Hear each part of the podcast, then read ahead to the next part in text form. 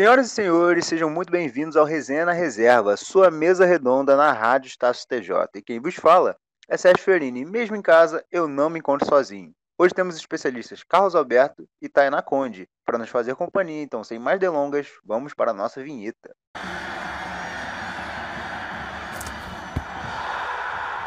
Resenha na Reserva.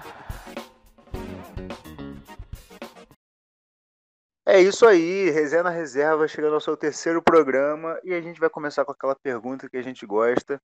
Primeiro, Carlos. Carlos, tudo bem? Tudo tranquilo? Bom dia, boa tarde, boa noite, Tainá, Sergião, galera que tá ouvindo. Vamos aí para mais um programa. Tudo bem comigo e com vocês? Aqui tá tudo suave. Tainá, contigo tudo suave também? Tudo suave. Boa tarde, Sérgio. Boa tarde, Carlos. Um oi para quem está ouvindo a gente. Muito feliz de estar aqui de novo. E quem está feliz de novo de estar numa final, ganhando, com muita vantagem, tranquilo, é LeBron James e o Los Angeles Lakers, que há anos não viu uma final. É, a última final te, esteve com o saudoso, né? Kobe Bryant, uma lenda da NBA, que infelizmente nos deixou desse ano. E muito da missão do Lakers como um todo, do LeBron, do Tony Davis, do técnico Frank Vogel, do time inteiro, era honrar a imagem de Kobe com a volta do Lakers aos playoffs, com a volta do Lakers a uma final e com a volta do Lakers a um título. E não está muito longe. Hoje, nessa sexta, às 10 horas, vamos ter o jogo 5 da NBA, de uma final que está 3 a 1 para o Los Angeles Lakers contra o Miami Heat. Talvez, assim como o Vasco, seja o time que eu torço. E está doendo. porque realmente está sendo uma fase excepcional de um LeBron James com 35 anos, o Anthony Davis, que é uma estrela que sempre foi em potencial e agora está tendo sua primeira chance nas finais. Mas eu quero perguntar sobre o LeBron. Primeiro para o Carlos. É, assim, é um cara tão rodado na liga, são 17 anos vindo para o 18º ano da liga. E eu quero te perguntar, Carlos, é, qual que você acha que é a relevância desse quarto título para o LeBron James? Fala, sério. Então, cara, quarto título de uma relevância imensa, né? Poucas pessoas conseguiram né? imaginar quantos jogadores aí jogaram nos anos não conseguiram sequer chegar no não chegaram perderam. O cara aí tá aí conquistando a tendo conquistar a quarta hoje 10 horas, né? Também seria o 17 do time dele. E ele e o Davis estão jogando como você disse, né? Vai ser uma pena para você, porque vai terminar 4x1 hoje. ah, é, isso daí é triste mesmo. Né? Olha, você falou uma coisa que é verdade, né? O décimo título do Lakers. E vai empatar com o rival, né? O Boston Celtics também tem 17 títulos. É outra marca assim gigantesca pro torcedor. E falando em outro gigante, eu quero perguntar para você, Tainá, agora sobre o Anthony Davis. É, primeira final, como é que você acha que é esse novo momento do Anthony Davis? Como é que você acha que tudo isso impacta? Então, Sérgio, o Anthony Davis ele veio do New Orleans, né, que não é um time bom. E agora ele tem sido o maior jogador de produção ofensiva do, do Lakers, né? E divide o protagonismo com o LeBron. E tá no auge da carreira dele. É, é legal que ele divide esse protagonismo, ele não tá à sombra do LeBron, né? Tá nessa corrida aí pelo título. E eu venho com os números aqui para comprovar essas participações decisivas do, do Anthony Davis. Ele teve em média 26,1 pontos, é, 9,3 rebotes, 1,5 de bolas roubadas, é, 2,3 tocos na temporada regular. Então, ele mesmo dividindo a quadra com um super astro do tamanho do LeBron, ficou acima da média na carreira de pontos, assistências e roubadas. Exatamente. E para você que acha que resenha na reserva não é números, é números também. Outra coisa interessante é que o, o LeBron disputou o, o, prêmio de MVP na temporada e o Anthony Davis disputou o prêmio de defensor do ano. Então, esse é o nível do Lakers. Mas afinal, não é só o Lakers, por mais que pareça bastante. A gente também tem que falar do jovem time do Miami Heat, que veio numa narrativa de temporada também perdendo uma estrela, mas pela aposentadoria, do Wade, o cara que venceu todos os títulos que o Miami tem, ele estava presente. E agora vem um time jovem, com uma estrela que é muito como é que eu posso dizer, debatida se é realmente um grande jogador da NBA, que é o Jimmy Butler, e ele se firmou totalmente. É, eu acho que não existe mais dúvida sobre o Jimmy Butler, mas muita dúvida se tinha o jovem time do Heat. São, se eu não me engano, três ou quatro jogadores de primeira temporada, jogadores que não vieram pelo draft. Então, o que eu queria perguntar é: essa derrota é praticamente iminente. Mas eu quero perguntar para você, Tainá, primeiro, se você acha que essa derrota, esse clima de final, pode impactar positivamente para o futuro desse time tão jovem do Miami Heat. Com certeza, eu acho que é, estava falando mais cedo, né? São jovens de 20 anos. É a primeira vez que eles chegam numa final. Então, acredito que seja uma grande honra, primeiramente, chegar numa final com o Lakers, né? Com toda a sua grandiosidade. E, e para o futuro deles é, é, sem dúvida nenhuma, muito importante é, esse jogo de hoje. Exatamente. Carlos, vou manter a mesma pergunta para você. Como é que você acha que pode impactar esse, esse clima de final para o time jovem do Miami Heat? Não, Sérgio, acredito que a pecada tá vindo aí forte. Pode ser que como já ganha aquele primeiro time inédito logo na primeira temporada deles, de alguns deles, né? mas também pode ser que sirva como aprendizado, né? Pelo menos já abriu, já aumentou o passe deles, já abriu os olhos pro resto do mundo, para quem não conhecia, tá agora.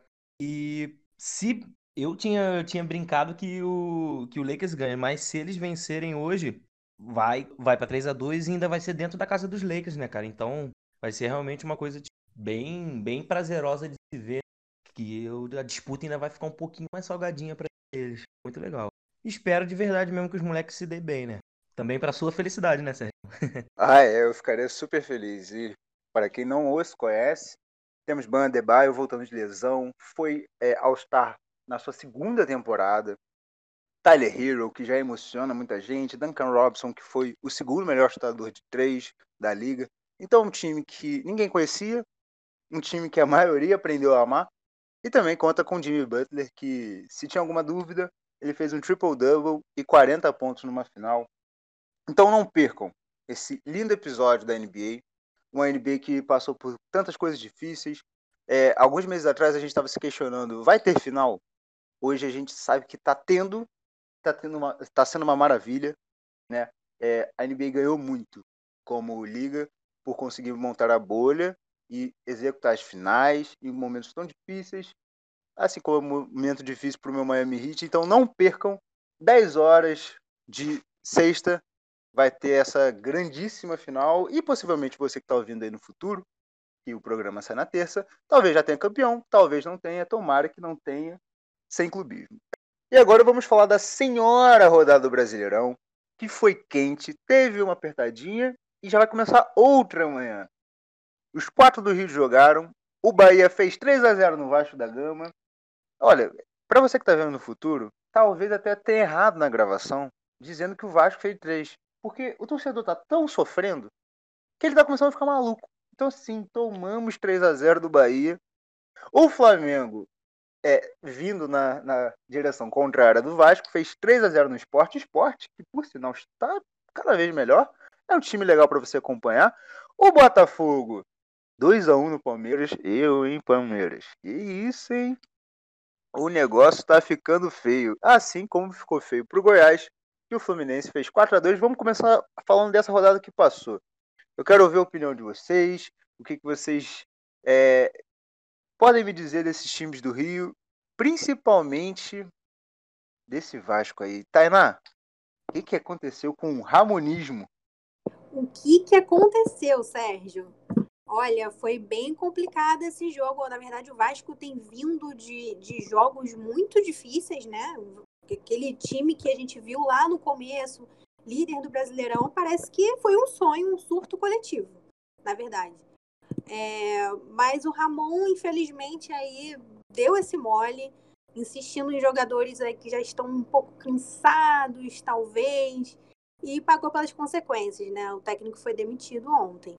Pois é, o que também está gerando rebuliço total na imprensa. Vamos lembrar que o Vasco vai ter eleições para presidente em novembro e muita gente né, da conspiração fala que tem um pouco a ver isso aí.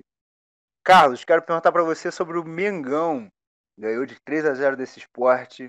que, que você pode me dizer desse jogo? Como diria o poeta contemporâneo MC Pose, tá difícil de parar os Coringa do Flamengo. Os caras voltaram, estão ganhando tudo, já assumiram a, a vice-liderança, agora é rumo ao topo. É Copa do Brasil, é Libertadores, é brasileiro, tá difícil mesmo de parar os caras. Quem é anti tá chorando e quem é flamenguista tá rindo à toa. Essa rodada aí mais uma vez aproximou o Flamengo e vamos ver, né, cara? Se ninguém fizer nada de errado aí, né? O time vai continuar caminhando. Já antes, antes de, eu, de eu voltar pro meu lugar de fala aqui, eu, pre eu preciso criticar o Vasco, cara. Eu botei o cano de capitão no Cartola achando que o cara ia marcar três logo nessa rodada. O cara, pô, só faltou negativar, mano. Aí foi um pecado.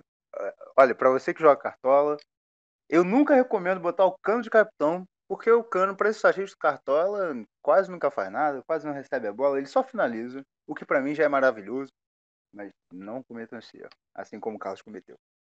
Olha, a gente não pode perder muito tempo, mas eu vou dar uma passada geral aqui. Jogo do Botafogo jogaço. O Botafogo soube jogar de igual para igual. É... E o Palmeiras, assim, tá decepcionando, né? Tem Luxemburgo, time com muito dinheiro. É... E teve até um pênalti, né? Que foi agarrado. É... E também teve o Fluminense com Goiás. O Fluminense começou perdendo, voltou, virou. O Odaí tá tentando se consolidar, mesmo em um momento difícil. Por que, que a gente tem que acelerar? Porque tem jogo para falar da próxima rodada que vai ser um caos. Vai ser Vasco e Flamengo. Eu não vou dar um pio sobre esse jogo. Tainá, começa falando sobre as expectativas desse jogo, porque eu já tô sofrendo demais. Então, vamos lá. Sofremos juntos, né? É, são dois times que estão em momentos completamente diferentes. O Vasco acabou de perder um técnico é, e o Flamengo tá vindo aí não só de vitórias, mas ele tá vindo de goleadas. Parece que o Dom encontrou de vez o lugar dele. É, o cenário do Flamengo está muito mais favorável do que o do Vasco para o jogo de amanhã.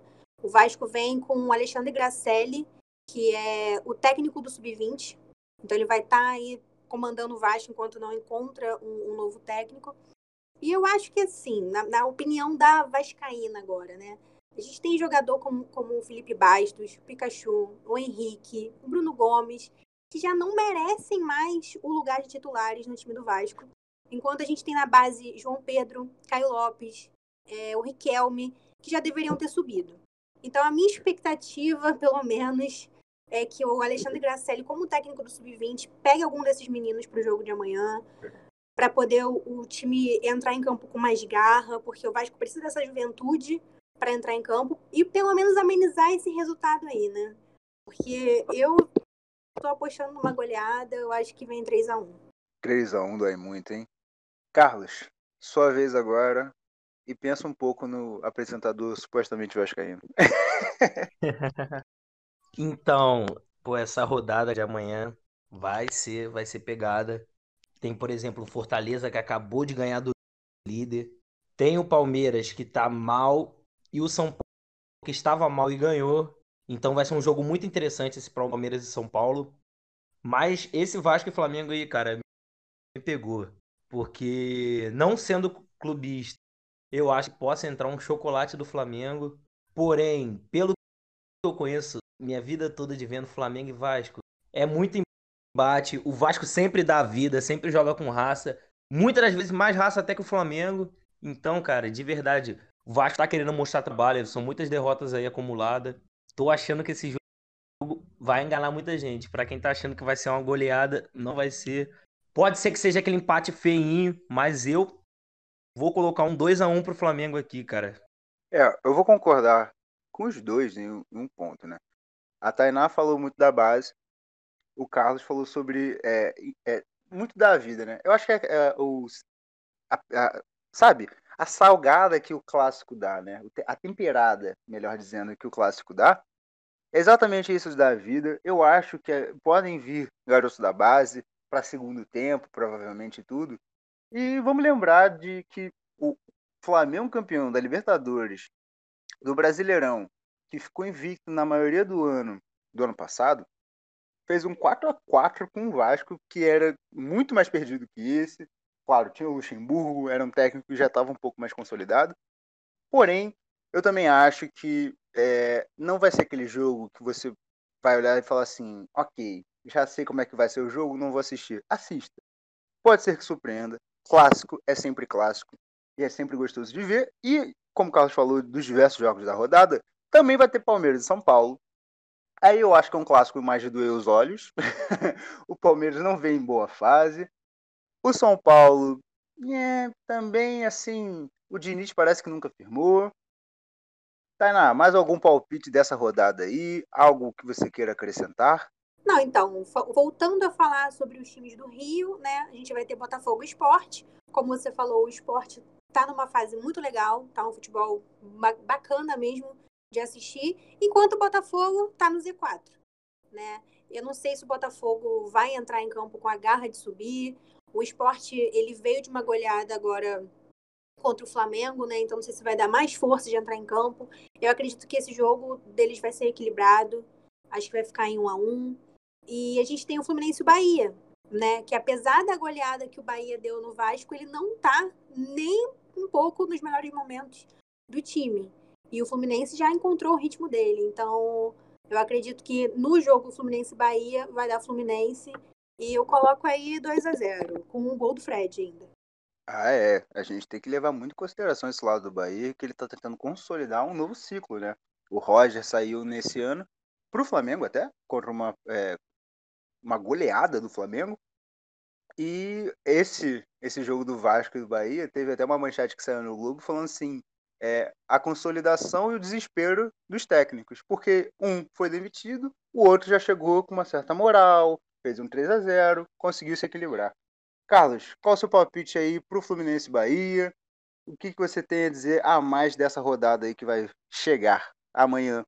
Eu acredito que o Fluminense vai conseguir uma vitória em cima do Bahia. Vai conseguir se aproximar mais do G4. Botafogo, se entrar do jeito que entrou contra o Palmeiras, consegue também o triunfo em cima do esporte e afastar de vez lá a zona.